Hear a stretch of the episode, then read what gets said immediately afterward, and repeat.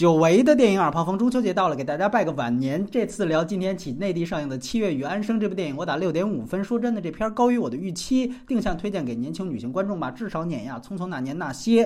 片子最让人惊喜的是周冬雨和马思纯的表演，真的两个人很多的互动都出人意料的自然，而且这种自然和真实呢，很大程度上消解了这片不少段落上的矫情和狗血。